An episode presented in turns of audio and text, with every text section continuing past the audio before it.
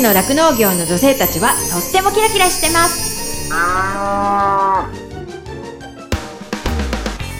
広尾町で酪農家をしています。マドリンこと住倉まどかです。十勝ウーマンフロンティア。この番組は農業酪農王国十勝からキラキラしている方の活動や取り組み魅力をお伝えしていきます。今日のゲストはお二人いらっしゃいます。中札内村の有限会社新札内生産組合で働く板垣真帆さんそしてもう一人は大樹町の半田ファームで働く杉美里さんです。真帆さんはですね幌延町出身でご実家も酪農なんですけれども十和の森三愛高校を卒業してでその後酪農学園大学に進みました。大学卒業後に現在の働く牧場へ就職されています。美里さんは福島県出身でご実家はあの真帆さんと同じ酪農家なんですけれども新潟の高校から酪農学園大学に進学されてで卒業後に現在の牧場へ就職されています。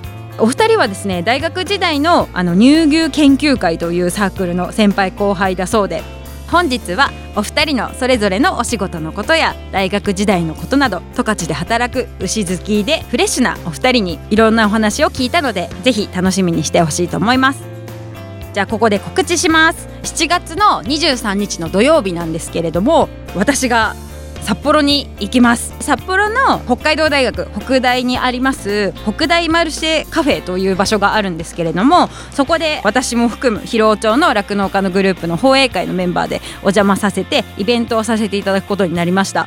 北大マルシェアワードという大学生が主体となってあの企画するプレゼン大会みたいのが去年あったんですけれどもそちらに出させてもらった受賞記念ということで今回このイベントをさせてもらうことになりました。放映会という酪農女性グループでお邪魔するんですけれども私たちが普段地域の方々にイベントでやらせてもらうような人形劇牛にまつわる人形劇だったりだとかあと広尾町酪農温度も踊らせていただく予定なのでもしこのラジオを聞いてあのお近くの方などもし時間がある方は遊びに来てくれたら嬉しいなと思います。時間はですね11時からと2時からの時間をいただいているのでだいたいその11時から30分ぐらい1回やってでその後2時から30分ぐらいっていう予定でいます。ぜひあのお天気がいいことを願うばかりなんですけれども詳しくは放映会の Facebook ページで告知しているのでもしよかったら覗いてみてもらえたら嬉しいなと思います。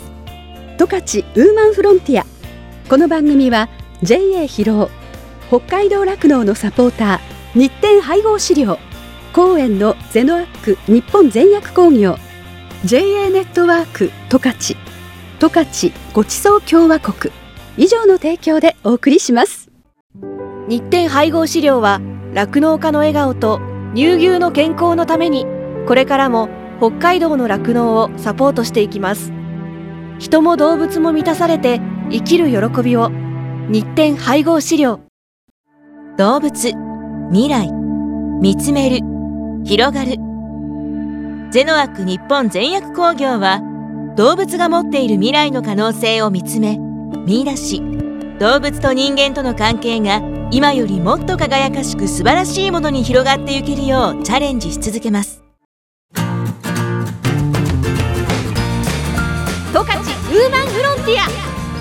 十勝の酪農業の女性たちはとってもキラキラしてます。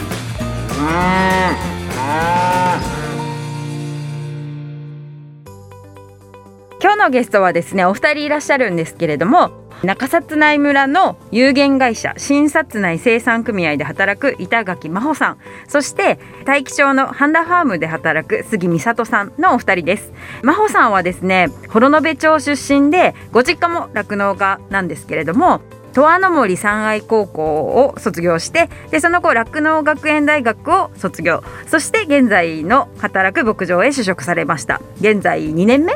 ですよね。はい、美里さんはですね福島県出身で美里さんもご実家は酪農家なんですけれども新潟の高校から酪農学園大学に進学されてで卒業後に現在のハンダファンブさんで就職されて現在4年目ですね。お二人はですねその大学のサークルの先輩と後輩だそうなので本日はお仕事のことだったりだとかあと大学時代のこととかあと十勝で働くねお二人とも牛が好きな女の子たちなのでそんなフレッシュなお二人にいろんなお話を聞いていこうと思います。今日はよろしくお願いします。よろしくお願いします。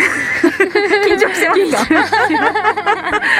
あの気楽な感じで全然いいのではい。早速なんですけれども現在の働いている牧場のご紹介をしてほしいんですけれどもまずじゃあ真帆さんからいいですか？はい、えっと搾乳頭数はうん。フリーストールとロボ牛舎があって、うん合わせて750頭絞っててうん。一応ロボでは220頭。私はロボット担当なんですけど、ロボでは今220頭搾乳しててうん。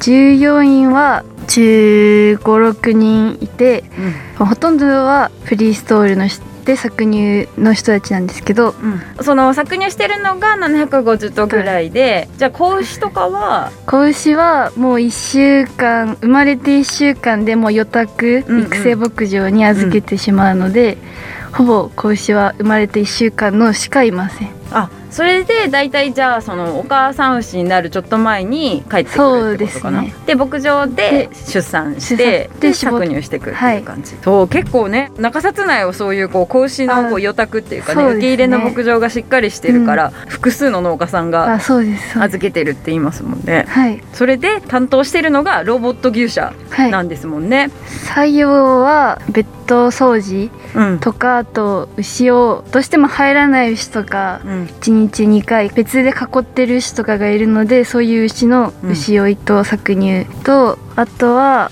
受精もやってるので受精とか、あと細かいことがいっぱいあるんですけど、うん。えじゃあでもメインその一応その真帆さんの担当はその220頭ぐらいを飼ってるはい。ロボット牛舎が担当で、はい。そこにいる牛たちのことをほとんどそうですね。一人？ほぼ一人でやってる。そうですね。それって餌とかはどうやってやるんですか？餌は餌担当の人が。落としに来てくれるので、うんうん吐き寄せたりとかぐらいしかやることはないんですけど、うんうんうん、でもねやっぱその220頭を、まあ、ほぼ一人で見てるわけだから例えばね調子が良くなさそうな牛とか、ねまあ、それこそ人工授精も自分でやるっていうか、そのね発情がまあもちろんロボットだからコンピューターで管理されてるというか、そういうところもあるけどやっぱ人の目をね、はいはい。ちゃんと見てないとね見逃してしまうこともあったりするからそ,、れをねもう2年目でな任されてるのもすごいなと思うし最初からじゃああなたはここねって言われたってこと？そうですね。一応ロボットで働く要員としてうん、雇ってもらったので、ああそうなんだ。後でまた詳しく聞きますね、はい。じゃあ美里さんの現在いる牧場のご紹介はい。してもらっていいですか？私の働いてるハンダファームさんは、えっと、搾乳牛が84頭ぐらい。うん。で貫乳牛が25から20頭ぐらい。で、うん。育成が30頭。子牛、まあ、離乳してるのも含め育成前のも含めて15頭ぐらい。うん。で大体150頭ちょっとぐらいいますね、はい、私の作業はメインとして搾乳うん。パーラーの方で担当させてもらってます、うん。なるほど。でねやっぱこうお二人全然こう規模が違う牧場なんですけど、えっと美里さんはもう従業員さんって言ったら一人になるんですよね。現在そうですね。私一人と息子さんとあとパートの方が一人あのアルバイトという形で。あじゃあはい。大体三人ぐらいで回してるって感じ。外回りと中の搾乳作業は回してます。あ結構少人数ですはい、そうねです。へええ半田さんちってフリーストール牛舎でそうです。放牧とかもしてるんです日か中の昼間だけうん放牧してます。夜間は中に入れて放牧地には出してないです。へえでえ牧草作業とかもあるんですか？牧草作業は従業員の私はないですね。うんほとんど息子さんと社長があと機械乗って社長は今もお父さあんそうです。あでその男でで畑作業はやってて。やっててその間に私たちが搾乳と外回りとできることはあその牛舎のことを、はい。まあほとんどこう忙しい時期はパートさんとほとんど二人でやるですっていう感じ。分担して。はあ結構あれですね。皆さん二人ともタフな仕事を任されてるなっていう感じがするんですけど。大体一日のスケジュールでいうとどんな感じで動いているのかなと思うんですけど、はい。じゃあ真帆さんから。一日まず朝来てベッド掃除5時ぐらい？5時ぐらいに出勤して、うん、ベッド掃除しながら牛を見る、追って、うん。そのベッド掃除中にこう例えばパソコンで拾えない牛とかもたまにいるので、発情とかを？粘液出てるかなとか、うん。うんあと調子悪そうだなっていうのをうんちょっとベッドしながら見てうん。っていうのを見つけたらその囲ってうん。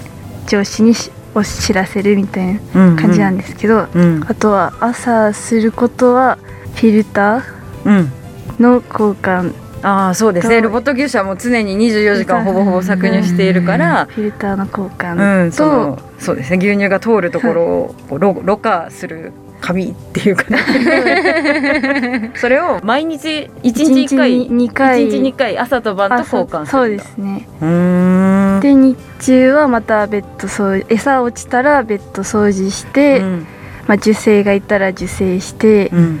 で昼過ぎぐらいにロボットを4台あるんですけど4台洗ってうん。フィルター交換して、うん。えっと、夕方ぐらいになったらまた朝絞ったような牛たちをまた絞ってうん。帰るみたいな感じですね。うーん。えちなみにそのそこの今働いてる牧場でそのロボット牛舎とそのそうでないこうフリーストール牛舎でね、はい。こう搾乳していると思うんですけど、はい。こういる牛たちはどういうふうに分けられている？なんか若い牛はこっちとか搾乳そのその分娩してどれぐらいの牛がこっちにいるとかっていうなんかそういう基準みたいのがあったりするんですか？いや特にそういう基準みたいなのあんまりないんですけどとりあえず分娩してうん。1週間ちょっとしたえ牛すぐだねもうね。とかもうん。一応貫入もやっぱ出てくるので、うんその分その穴を埋めなきゃいけないので、うん。産んだ牛一週産んで1週間くらいの牛からうん。初産とか経験してる牛も含めてうん。連れてきてますね。フリー。フリーストールから。そうなんだ。そもうあの分け方はそんなに乳がいっぱい出てる牛が来るとか、でもないです。でもあんまりうるさすぎる。足の蹴る牛とか、そういうのは入れないようには今やっぱ効率が落ちちゃうので、うんできるだけ渋す乳なんて言うんだろうね。あ搾乳速度っていうかね 長くない牛とかを選ぶようにはしてます、大体そういう搾乳ロボットって1台に対して60頭ぐらい？そうですね。と5060ぐらい。50頭から60頭ぐらいを1日搾乳できますよっていうこうね。機能というか、うん。そういうのがあってそれが今あの真帆さんが見てるとこは4台あるからそう。大体マックスだと240頭ぐらいだけど、一応220ぐらいににお抑えてる。抑えてる。抑えてこう全頭がまんべんなくこう搾乳もできそうて、ちょうどよく寝れるようにっていう感じが、まあ、220頭がベストぐらいな感じだってことですよね。そそうですねの搾乳速度とかも考えた時にっていう。はい。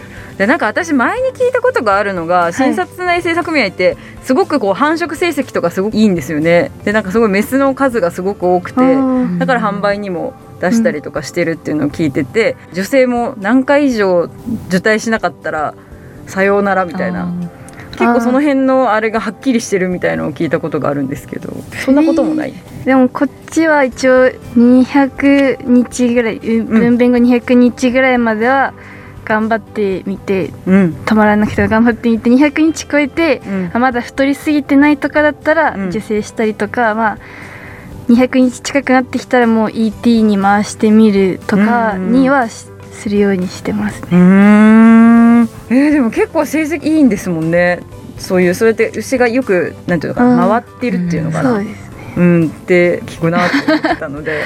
でもそのロボット牛舎の受精担当は真帆さんってことです基本ね。的にはそうです。まだ通らないとか受精がうまく通せない時あるのでやっぱそういう時はうん。ちゃんと上司にお願いしてもう一回つけてもらうっていう感じは、うそうか人工授精という作業自体はその就職してまだ2年目ってことで2すね。年目ですねでその最初はその上司に教えてもらいながらやってでやっとこう独り立ちできるようになってただまあ苦手っていうかね入りにくい人とかもいるから、そういうのを手伝ってもらいながらはあでもすごいね一人でほぼほぼ回してるってことだから。すごいちょっとプレッシャーをまだ怖いのあるよね。それこそこの調子悪そうな牛。いやちょ見せるほどでもないけどとか、判か断がやっぱちょっと。そうだよね。獣医さんとかまで呼んだ方がいいのかとか。しかもね分娩して1週間ぐらいって一番こう牛が体調崩しやすい時期だから、そういう時にねちょっとしたこう変化を見逃してたら、ね、それこそ立てなくなってしまったりとかもしちゃうから。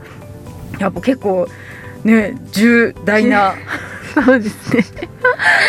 部門があるってことですね。十勝ウーマンフロンティじゃあ美里さんに聞いてみようかな。はい、私の働いてる牧場は朝だいたい真帆さんと同じ5時ぐらいから始まるので、えっとまず牛舎来たらえっと一人は牛をして一人はパーラーのセッティング、うんうん。とバルクのセッティングをしてもうバルクのセッティング終わったらもう随時開始していくっていう感じで、でうん搾乳の順番が1軍の牛と2軍の牛。あ分かれてるの、ね、あそうです、ん。を分けて最後にその治療で抗生剤が入ってる牛とかを、じゃああそれ足がもそれで絞っちゃうんだよもうね。別で一番最後に入れるようにするのでうん。別飼い牛舎なんですけど、うん。事故が起きないように、でうんうん。あと足が悪いうん。牛を近くで餌の食べれるところで買うのがで順番に絞ってってうん。で大体あと8時半から9時ぐらいに終わるのでうん。搾乳が。うんで終わったら外回りのその育成に草足すとか親牛に草を足すとかをうん。したりで大体それで大体午前中は終わるんですけど、ん。終わったら昼休憩が挟んでから、大体次が3時ぐらいから夕方の仕事。また朝朝と同じく、うん。とファラのセッティングをして牛追いしてで、うん。搾乳順繰りやるっていう形になります。えそれでも美里さん一人しか従業員がいないってことはお休みの時は誰かが入ってきてくれるってこと？3人いるうちの基本的回れる時は3人で回してで各休み私が休みの時は2人で回して。やるんだ、はい。二人で。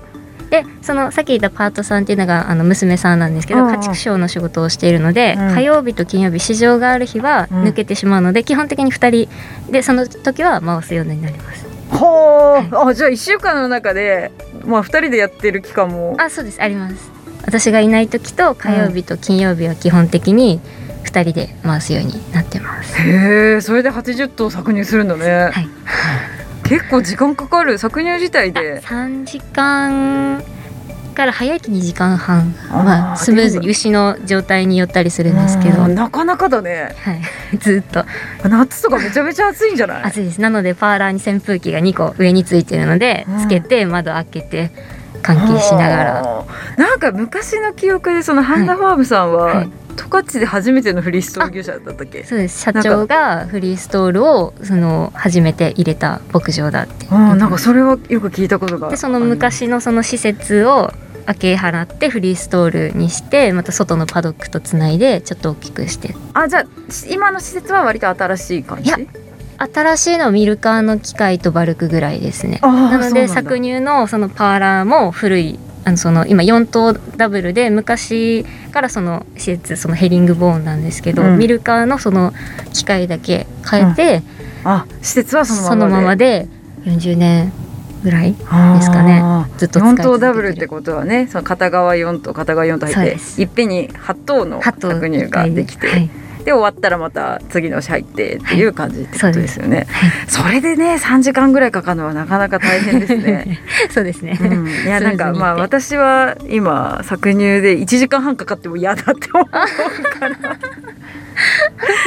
そうですね。55頭ぐらいをまあ一人で6台で絞ってますけどそれでも1時間半超えるぐらいになるともううーってなるんでなるべく1時間半以内に終わらせたいと思って だから手のかかるし乳房炎がいるとかうんそういう分娩した牛がいっぱいいるとまた伸びるから。うんそうそういうのがちょっと嫌だなと思いながらやってるのにその倍ぐらいやってると思ったらなんか本当すいませんっていう風な感じです。十 勝ウーマンフロンティア。十勝の酪農業の女性たちはとってもキラキラしてます。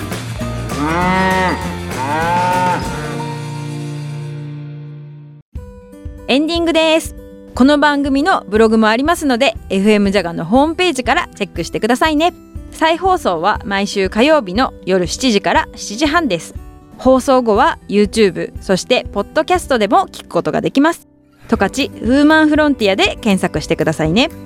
感想やご意見もメッセージとしてお待ちしています。宛先はですねメールで jaga.jaga.fm jaga.jaga.fm になってます。この後はこの番組を支えてくださっているスポンサーさんからの大事なお知らせタイムです。最後まで聞いてくださいね。十勝ウーマンフロンティア。ここまではマドリンこと住倉まどかがお送りしました。どうもありがとうございました。JA 豊頃町からのご案内です。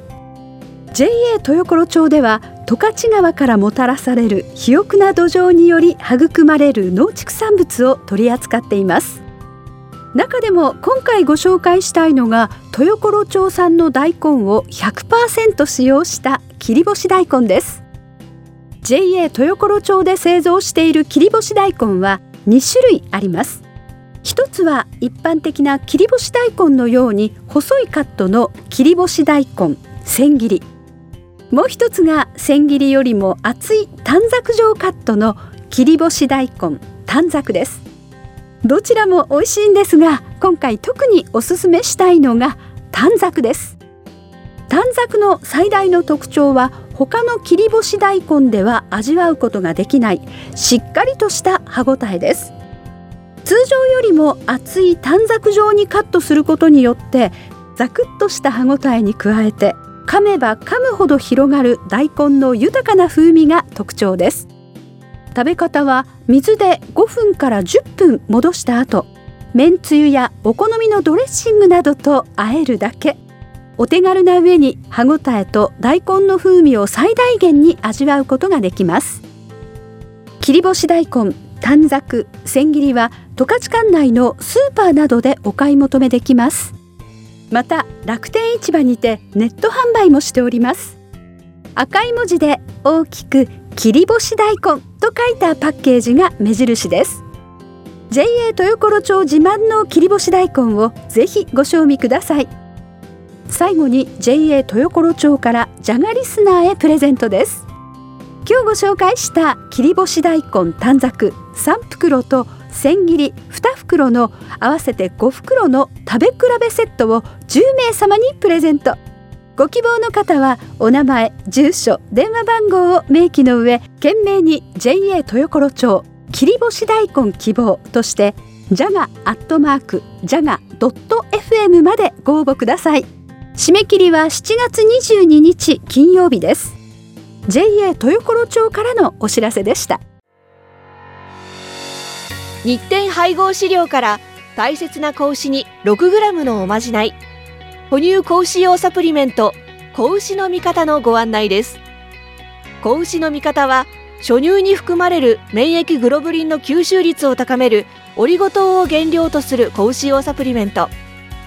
免疫グロブリンは出生後の子牛が初乳を飲むことで吸収しますが出生後24時間を過ぎると免疫グロブリンの吸収ができなくなってしまいます。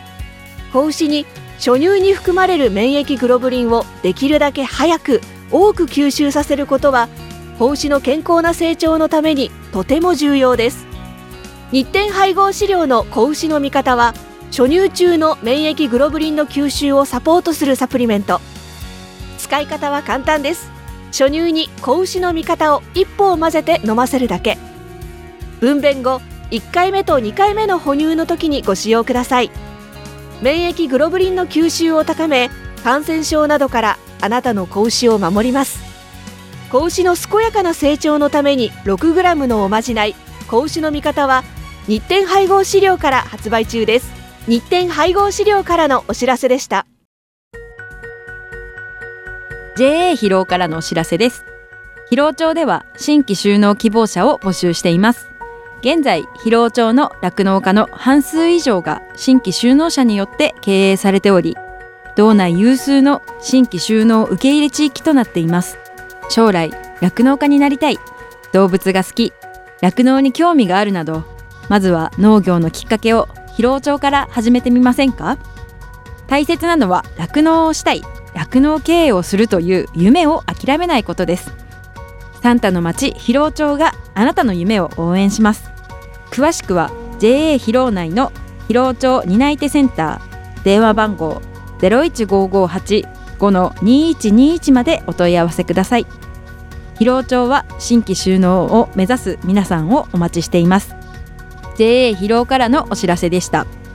私自身もですね広尾町で酪農していてその仕事自体はそのまあ、冬はね寒かったりとかあと大雨が大変とか大雪が大変とかすごい大変なこともいっぱいあるんですけれどもそれでも頑張ろうっていう風にさせてくれる牛たちとあと一緒にこう頑張れる仲間がいるっていうのがすごく大きくってそういう仲間がいるからこそ続けていきたいしここに住んでいきたいなっていう風に感じれたところでもあるのでその人の温かさが自慢の広尾町でねぜひたくさんの人に酪農を始めてほしいなっていう風に思っています。動物未来見つめる広がる。ゼノアック日本全薬工業は動物が持っている未来の可能性を見つめ見出し。動物と人間との関係が今よりもっと輝かしく素晴らしいものに広がっていけるようチャレンジし続けます。日展配合飼料は酪農家の笑顔と乳牛の健康のためにこれからも北海道の酪農をサポートしていきます。人も動物も満たされて生きる喜びを日展配合飼料。十勝ウーマンフロンティア。この番組は JA 広尾北海道酪農のサポーター日展配合飼料。公園のゼノアック日本全薬工業。JA ネットワーク十勝。十勝ごちそう共和国。以上の提供でお送りしました。